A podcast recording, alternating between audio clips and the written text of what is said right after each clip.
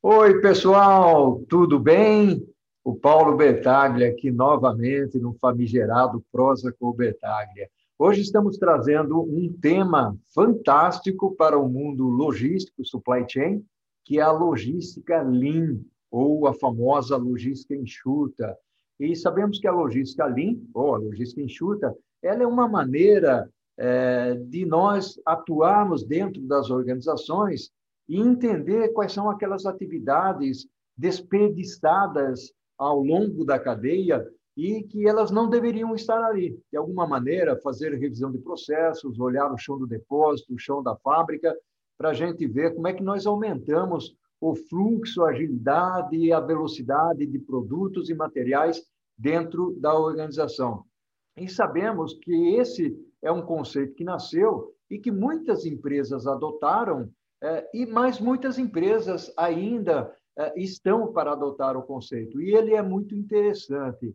E é importante mencionar que a logística enxuta é, precisa ser vista de uma maneira extremamente é, desafiante ao mesmo tempo, mas de uma forma extremamente organizada, é, envolvendo pessoas envolvendo critérios muito bem estabelecidos, para que nós possamos, então, entrar e carregar conosco uma expressão que nós vamos usar bastante aqui, que é o pensamento lean, ou o pensamento enxuto, ou seja, é, essa criatividade, essa forma de nós analisarmos, avaliarmos o que existe dentro da companhia, o que é útil, o que não é útil, o que é a atividade é, que traz desperdícios. Esse é o conceito do pensamento enxuto. E com isso, nós podemos é, conseguir coisas muito interessantes dentro da empresa, já que nós estamos falando em experiência do cliente. Então, podemos melhorar o atendimento ao cliente, nós podemos reduzir, logicamente, custos através da redução de desperdício, organizar a empresa de uma maneira é, um pouco mais contínua, através do trabalho da melhoria, da melhoria contínua, e até criar um certo saborzinho aí de sustentabilidade. Mas, para isso, nós vamos conversar com uma pessoa que trabalha com logística Lean. Nós vamos falar com o Paulo Tavares, e ele está lá em Campinas, São Paulo. Oi, Paulo, tudo bem? Estamos aqui de volta com o nosso famoso Prosa com Bertaglia. Dessa vez nós vamos falar sobre logística Lean. E, Paulo, fala um pouco para a gente dos princípios Lean na logística. Fala um pouquinho de você primeiro, né? Um abraço, Paulo, seja bem-vindo. Vamos lá, professor Paulo, muito obrigado. Ó, agradeço bastante, professor. É, não consigo, né? Te chamo de professor Bertaglia, estou sempre, né? Desde que nos conhecemos. Fique à vontade. Então, muito obrigado aí pelo convite para participar do Prosa com Bertaglia. É um imenso prazer poder colaborar com a disseminação do conhecimento, como o senhor tem feito de uma maneira muito profissional, muito desafiadora nesse nosso mercado, né, com informações sérias. E para a gente começar a falar sobre o Lean, nós precisamos entender primeiro, ou pensar, começar a refletir, por que, que eu tenho que pensar Lean nas minhas operações logísticas? Né? Quais são os desafios que nós temos aí no mundo? Nós sabemos já desde, desde sempre né, que na época se começou a falar de globalização, isso veio um pouco depois do pós-guerra. A gente tem uma transformação muito interessante na logística com o desenvolvimento dos negócios e da comunicação, da informação, dos computadores. E o nosso mundo ele está se tornando cada vez mais acelerado. Nós temos uma complexidade muito grande de informações, uma complexidade muito grande de interações do nosso mercado consumidor, é, do, dos nossos modelos de negócio que estão se transformando frente a essa conectividade, frente a essa disponibilidade de informação e interação dos usuários, e nós precisamos fazer diferente. Se nós queremos nos manter, e isso independentemente se nós estamos pensando uma, em uma estratégia de marketing, numa estratégia de negócios, numa estratégia de crescimento, se nós queremos nos manter nas nossas empresas, nos nossos empregos e queremos deixar é uma contribuição aí para o mundo a partir do nosso trabalho, nós precisamos começar a enxergar de que maneira nós oferecemos valor para o nosso mundo, né, para os nossos clientes, para as nossas operações. Então, é nesse momento que eu começo a pensar na logística Lean, no gerenciamento Lean da minha cadeia de suprimentos, no pensamento enxuto, como uma maneira de maximizar o valor para o meu cliente. Então, é ali que eu começo a observar minha operação e como essa operação vai contribuir para que o meu cliente perceba o valor no meu produto e no meu serviço. E aí a gente começa a pensar nas questões que eu tenho para equilibrar. Dentro dessa complexidade, eu não consigo controlar muita coisa no mundo externo, nas, nas atividades externas da minha empresa, mas eu consigo trabalhar a otimização e a racionalização dos meus recursos, mas não naquele sentido que nós aprendemos ali na época da gestão de produção há 20 anos atrás. Nós começamos a racionalizar os nossos recursos com base num negócio que a gente chama de user experience. O que, qual é a experiência que nós vamos fornecer para o nosso usuário a partir da racionalização das nossas operações? E vai muito mais do que fazer uma entrega barata, uma entrega eficiente, tecnicamente eficiente. Eu estou falando de entregar valor, eu estou falando de, uma, de um ponto em que a logística toca as estratégias de marketing e a gente oferece a experiência de compra para o cliente. Se eu moro no centro de uma grande cidade, eu vou ter um tipo de experiência quando eu faço uma compra no e-commerce. Se eu moro no interior do estado, num, num, lugar mais isolado, eu vou ter uma experiência totalmente diferente. Eu sei que o esforço logístico por trás disso é totalmente diferente. Mas eu estou competindo com clientes, é, eu estou fornecendo para clientes, eu estou competindo com empresas que têm um nível de excelência talvez maior do que o meu. Então, eu preciso começar a entender quais são os, os, recursos internos que eu consigo otimizar e que eu consigo alinhar com essas expectativas do meu cliente para conseguir atender da melhor maneira possível. E aí que entra a questão da transformação dessas ferramentas que nós aprendemos na manufatura, que deram origem ao Lean Manufacturing, a gestão de processos, a gestão de fluxo e a orientação ao valor do cliente, eliminação dos desperdícios, para uh, user experience, onde eu começo a trabalhar a percepção do cliente também como um valor importante para otimizar minha cadeia. Muitas vezes acontece, é, eu trabalho aí como consultor, como um empreendedor, né, de clientes que começam a trazer para nós problemas é, onde não existe aquela simplicidade ou aquela abertura para entender qual é a necessidade do meu consumidor. Eu tive um exemplo de um cliente que ele, ele fazia uma entrega extremamente competitiva em 24 horas, só que ele tinha um problema financeiro muito sério dentro da operação dele. A operação não era rentável, era muito custosa e ele tinha um nível muito alto de reentregas. Quando nós começamos a avaliar o porquê que o custo era alto, ele tinha muita reentrega. E aí nós percebemos que o perfil de cliente que ele atendia no, no comércio dele era uma empresa de e-commerce, era um segmento de mercado, mas era uma empresa de e-commerce, e as pessoas que consumiam o produto desse meu cliente, elas estavam disponíveis para receber no final do expediente, eles, quando elas chegavam em casa de volta, ou nos finais de semana. E ele comprava com entrega para 24 horas. Então chegava na terça-feira, meio-dia, tinha uma reentrega, uma segunda reentrega, uma terceira reentrega. E isso não sai de graça, né? Então, essa, essa adaptação que parece simples, ela talvez não seja tão óbvia para muitos dos nossos das nossas empresas aqui no Brasil. Então a gente começa a pensar nesse tipo de desafio. Outra coisa importante que nós temos com relação à racionalização dos nossos recursos é a capacidade de manobrar custos competitivos e preços competitivos nesse nosso mercado, que hoje está globalizado.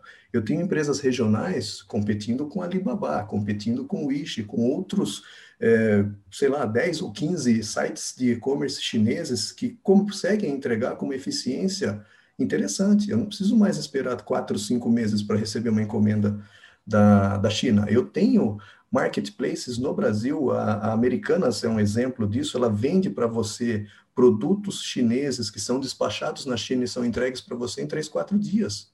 Frete aéreo, tem toda uma, um, uma estratégia por trás para trazer esse material num tempo diferenciado mas isso traz para nós um nível de competitividade muito agressivo contra os, os, os, competidores locais, né? Então, quando eu começo a pensar na minha operação logística de modo a alimentar todos os meus recursos de maneira eficiente, alinhar todas as entregas desses recursos e da performance para os valores do meu cliente, eu começo a otimizar um fluxo de processo contínuo para essa operação, seja nacional ou internacional, eu estou desenvolvendo é, pensamento Lean, gerenciando a minha operação a partir de conceitos é, enxutos da manufatura, mas eu estou falando de logística Lean nesse caso. Ok. Paulo, uma, uma bacana, muito, muito legal uh, esses, essa sua é, colocação, ou essas suas colocações voltadas para logística Lean. É, eu tenho uma curiosidade que é a seguinte: é, você falou aí e citou alguns nomes de comércio eletrônico, do e-commerce, algumas, algumas empresas que estão é, alavancadas, principalmente nesse período da, da pandemia, e dando uma importância é, cada vez mais real para a logística, ou seja, a logística passou a, a, a não ser a, aquele bichinho, aquele patinho feio né, dentro da, da organização, que é o que entrega, o que devolve, o que falha, o que erra. Aliás, você vê aí pela internet os lojistas de plantão sempre reclamando, né? Se não fosse a logística, né? Ou então, puxa vida, será que o pessoal de vendas não gostaria de fazer um estágio na logística? E, e por aí vai. Né? É, Seria minha, ótimo, né? É, mas a minha pergunta é qual é o grau, e você citou aí até um exemplo de preocupação de um cliente né, que tinha a logística dele, mas no final das contas é, tinha muita reentrega. Né? É, qual é o grau de preocupação? É, vou refrasear: qual é o grau de foco que as empresas estão colocando no Lean nesse momento difícil e que vai permanecer, Paulo? Qual, qual a sua percepção em relação a isso? A minha percepção, Paulo, é que a, abordagem Lean dentro das operações, ela depende mais da conscientização dos próprios gestores do que de uma política interna da empresa. Nenhuma grande empresa vai chegar para uma equipe de logística e falar, olha, a partir de 1 de dezembro ou 1 de janeiro, eu quero implementação de um programa Lean para a gestão das minhas operações. Não. Isso aí acontece, eu tenho percebido uma crescente, um crescente interesse por esse tipo de, de adoção de ferramenta de gestão de alguns é, gestores que estão buscando sair, pensar fora da caixa, estão buscando combinar ferramentas que não são as ferramentas tradicionais de gestão da logística para a gestão dessas operações. Então, o, o, desenvolvimento do pensamento Lean, a gente chama Lean Thinking, né, que surgiu lá na, na, na gestão Toyota de produção, ele vem sendo adotado por algumas, é, por algumas práticas. Eu tenho observado um crescimento muito grande com o pessoal de gestão de projetos, é muito legal usar Kanban para gestão de projetos, atividades e algumas aplicações de projetos específicos, mas esses benefícios eles acabam contagiando positivamente gestores de outras áreas. Então, essa questão da adoção da, do pensamento Lean dentro da logística, ela tem crescido, mas ela depende mais dos gestores quererem desenvolver é, equipes Lean, é, ferramentas Lean, processos mais enxutos, para entregar melhores resultados, entregar reduções de custo, entregar é, maior eficiência na ponta, do que é, uma adoção estratégica no alto nível das empresas. Isso não está vindo de cima, está vindo do meio, que é a nossa parte de gestão operacional.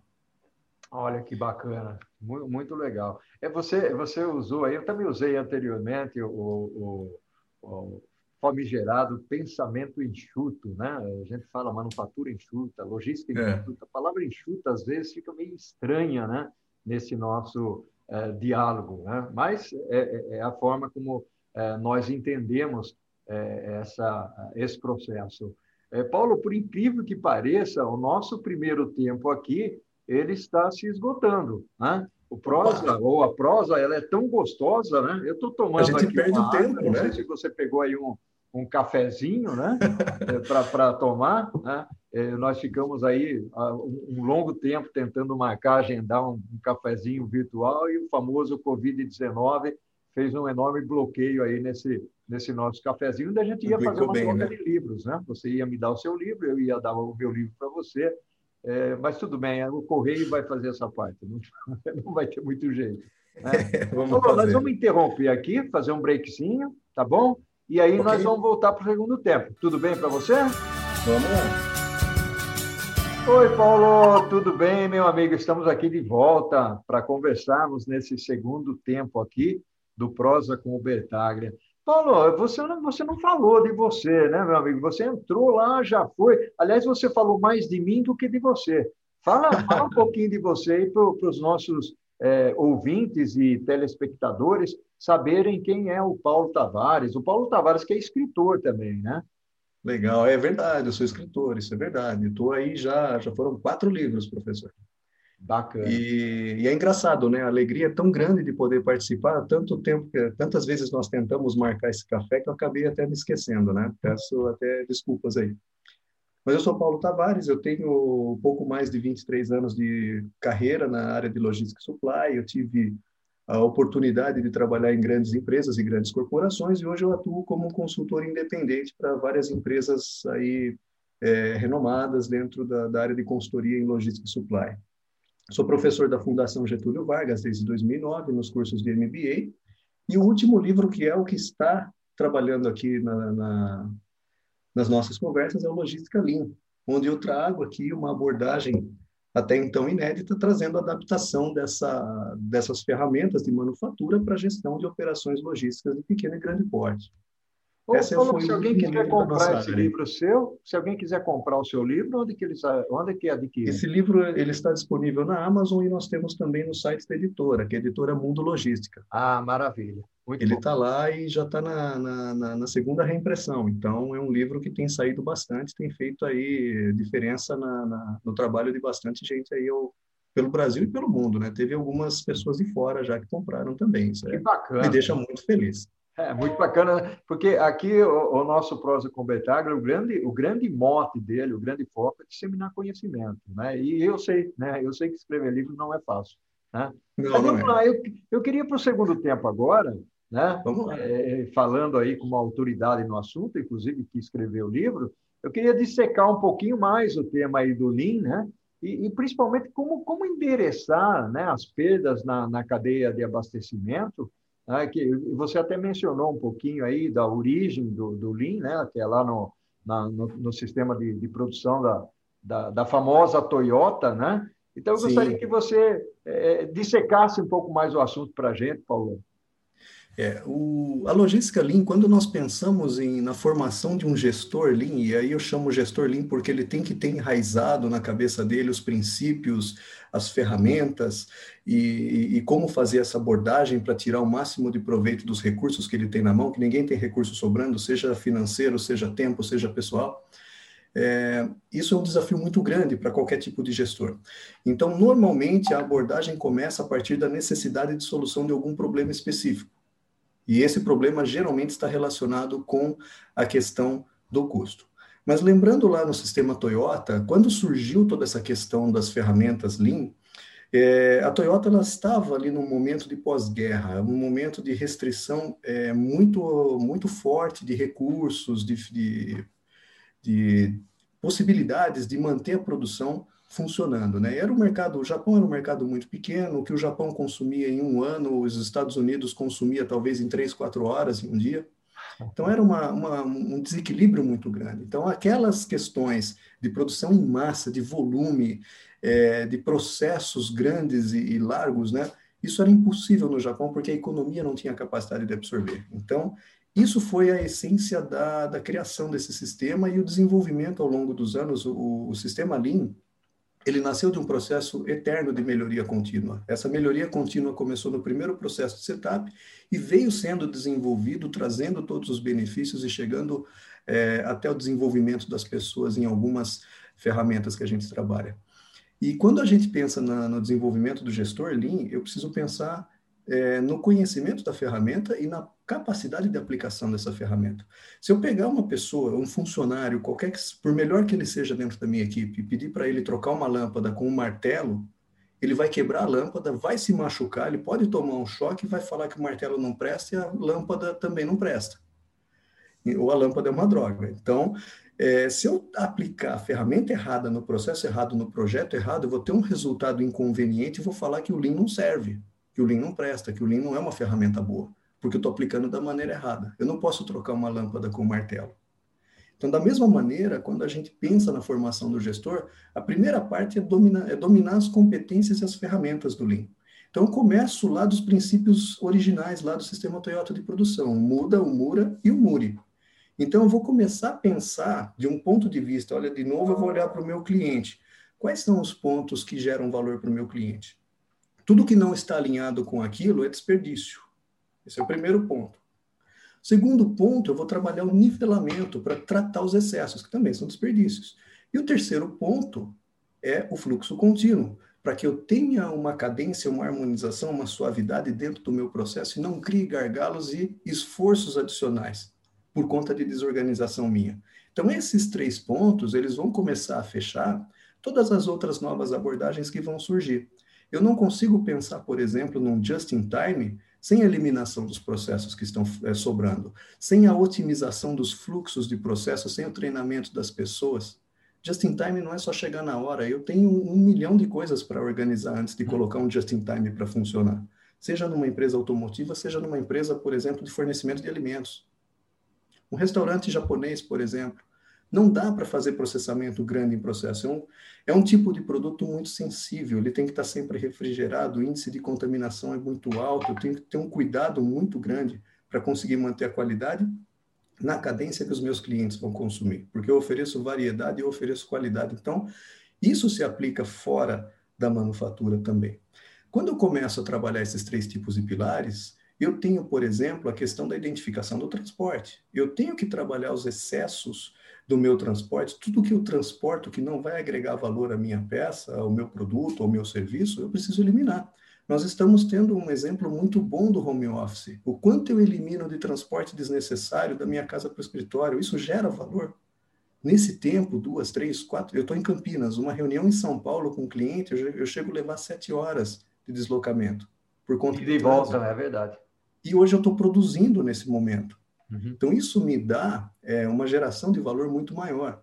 A mesma coisa estoque. Se eu tenho um processo inconsistente, e nesse caso o Lean ele pode se conectar com ferramentas de Six Sigma, quando a gente trabalha consistência de processo, variação, variabilidade, eu começo a reduzir os meus estoques porque eu tenho menos incertezas para cobrir. Isso é fazer uma gestão Lean. Questão de movimento desnecessário. Isso desde um processo de automação daquele robozinho que faz aquela gracinha para colocar a peça na máquina, até as movimentações das pessoas, dos processos, dos acessos dentro da minha operação.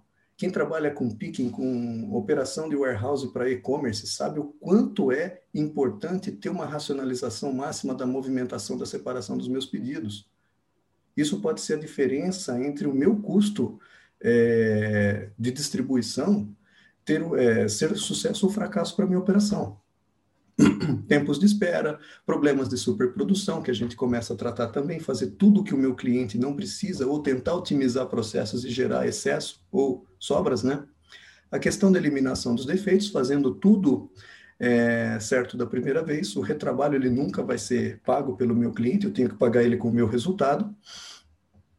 E aí a gente começa pensando nesses princípios, né, nesses desperdícios todos, entender a importância da utilização dessas ferramentas. Se eu tenho um incômodo, se eu tenho é, um custo estourado, um indicador que está me mostrando que eu tenho um problema, eu preciso entender como atacar, como mapear. Eu começo mapeando esse problema, eu começo mapeando, entendendo a minha operação, para que eu possa fazer a solução do que a gente chama de causa raiz dentro do Lean. Como eu vou fazer isso? Vai ser um PDCA, um Ishikawa, um PDSA? Vou contratar uma equipe de Black Belts ou de Green Belts? Isso vai ser resultado da minha análise do problema. Eu preciso entender primeiro para saber como eu vou reagir, como eu vou estruturar minha equipe, como eu vou abordar. Isso vai me trazer um hábito chamado melhoria contínua. A partir do momento que eu começo a olhar para isso, torna-se natural com as pessoas, é, para o meu time e até para mim como gestor, que eu busque sempre a melhoria do processo. Como eu posso fazer isso melhor com menos esforço, com menos recurso? Será que investir em automação é uma boa coisa? Nós temos aí contato com a indústria 4.0, a gente sabe que tem muitas empresas querendo ter uma logística, uma, um supply chain 4.0 e tem deficiências básicas de processo, onde a automação só vai aumentar a velocidade do problema. Então é nesse ponto que a gente vai trabalhar. Nós vamos resolver todos os problemas até que não se exista nada mais para resolver e para dar o próximo passo, aí sim nós precisamos de um investimento. E aí esse investimento vai ser bem pago e vai me dar um resultado é, de diferencial competitivo para o meu negócio. Então, isso interfere também no resultado. E o contrapartida disso, que também acho uma colheita muito proveitosa, muito legal, e faz parte do nosso papel como gestores, desenvolver as pessoas.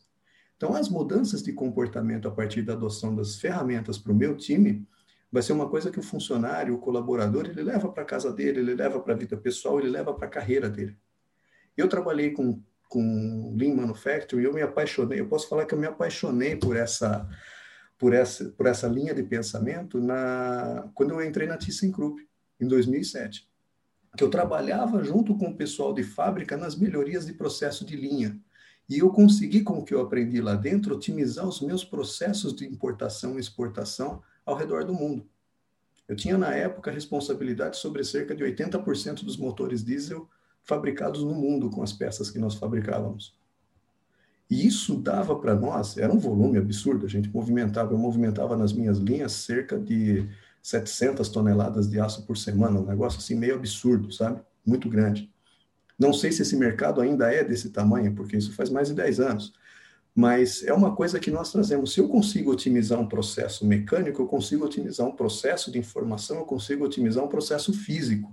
E trazendo isso para um processo de importação, para um processo de planejamento, eu começo a trabalhar. E esse comportamento me mudou e me trouxe é, muitos benefícios em outras cadeias, em outras empresas, que as pessoas também vão levar junto com elas dentro da, da, da própria carreira. Paulo, uma, uma, uma, uma ponderação, né? não seria bem uma pergunta, mas é, é, nós sabemos, por exemplo, que você faz o trabalho do Lean né? dentro da organização. Logicamente, é, você faz toda uma varredura, todo uma, um diagnóstico, uma identificação daquilo que precisa ser feito.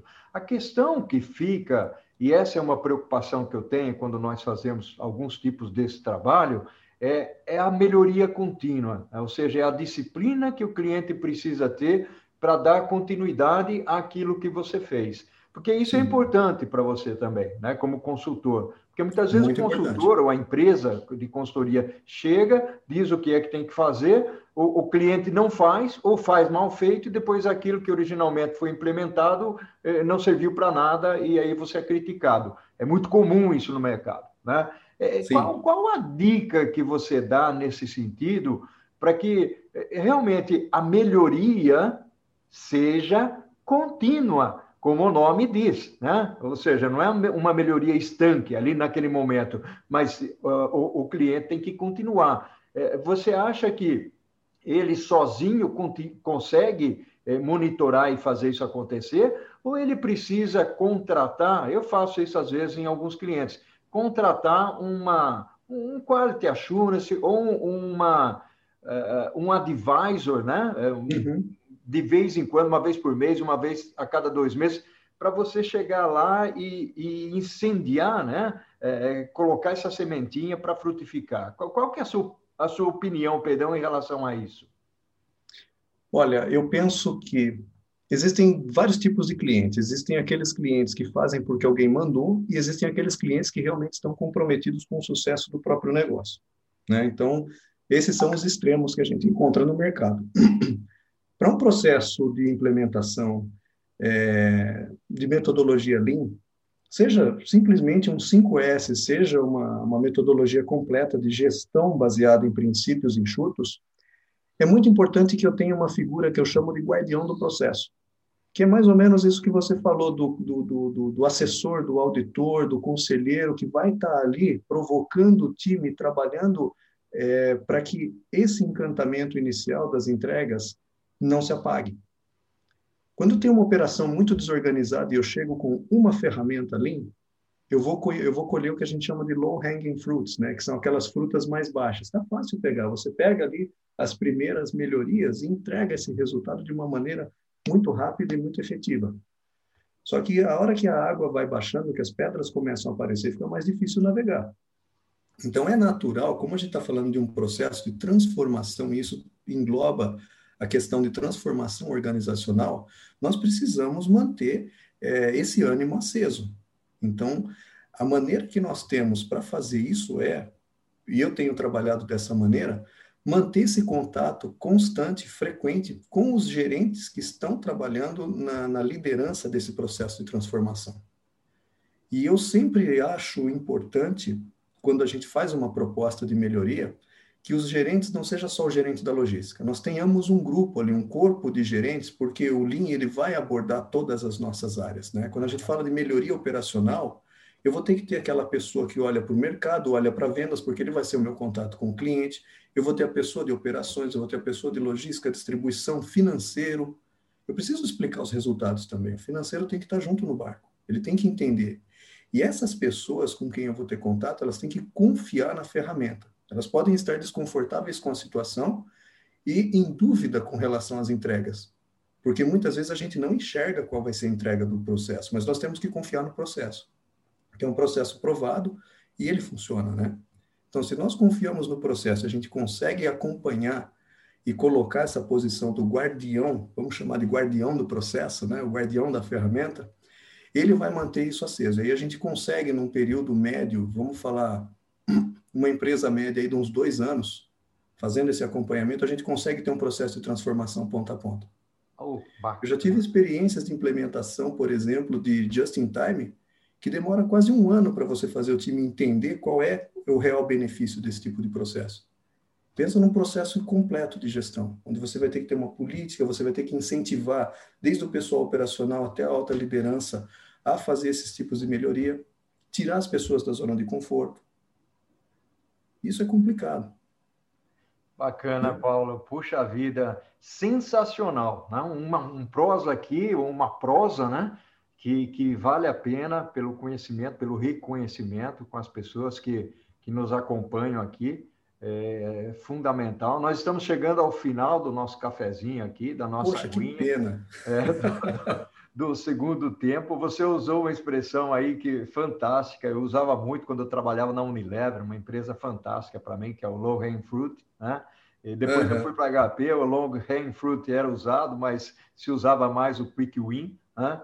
Quick Win. É, é, mas é tudo o que você está falando. Primeiro, vamos, vamos buscar os benefícios que estão ali próximos, né? É, e, e fazer com que eles, de certa forma, alavanquem o que vem depois. Paulo, um abração Sabe? forte. Eu queria que você complementasse aí, é, rapidinho, uhum. né, a sua fala é, para o Prosa Cobertaglia. Joia. Só aproveitando fazer o gancho, você falou da HP, né? Uma das coisas que eu acho muito legal quando a gente tem esse processo de transformação, alguns gestores eles utilizam esses quick wins, né? Esses low hanging fruits, para vender o benefício da ferramenta. Quer saber como eu fiz isso e faço mais? Vem cá que eu te conto. Isso é gestão lean, isso é você conseguir vender, né? É verdade. Mas, professor, eu fico muito feliz pela nossa conversa, gostei muito, um prazer. Podemos falar durante o dia todo, se deixar, né? e eu estou à disposição. Vamos, vamos falar mais, vamos nos aprofundar mais nesse, nesse, nesse assunto.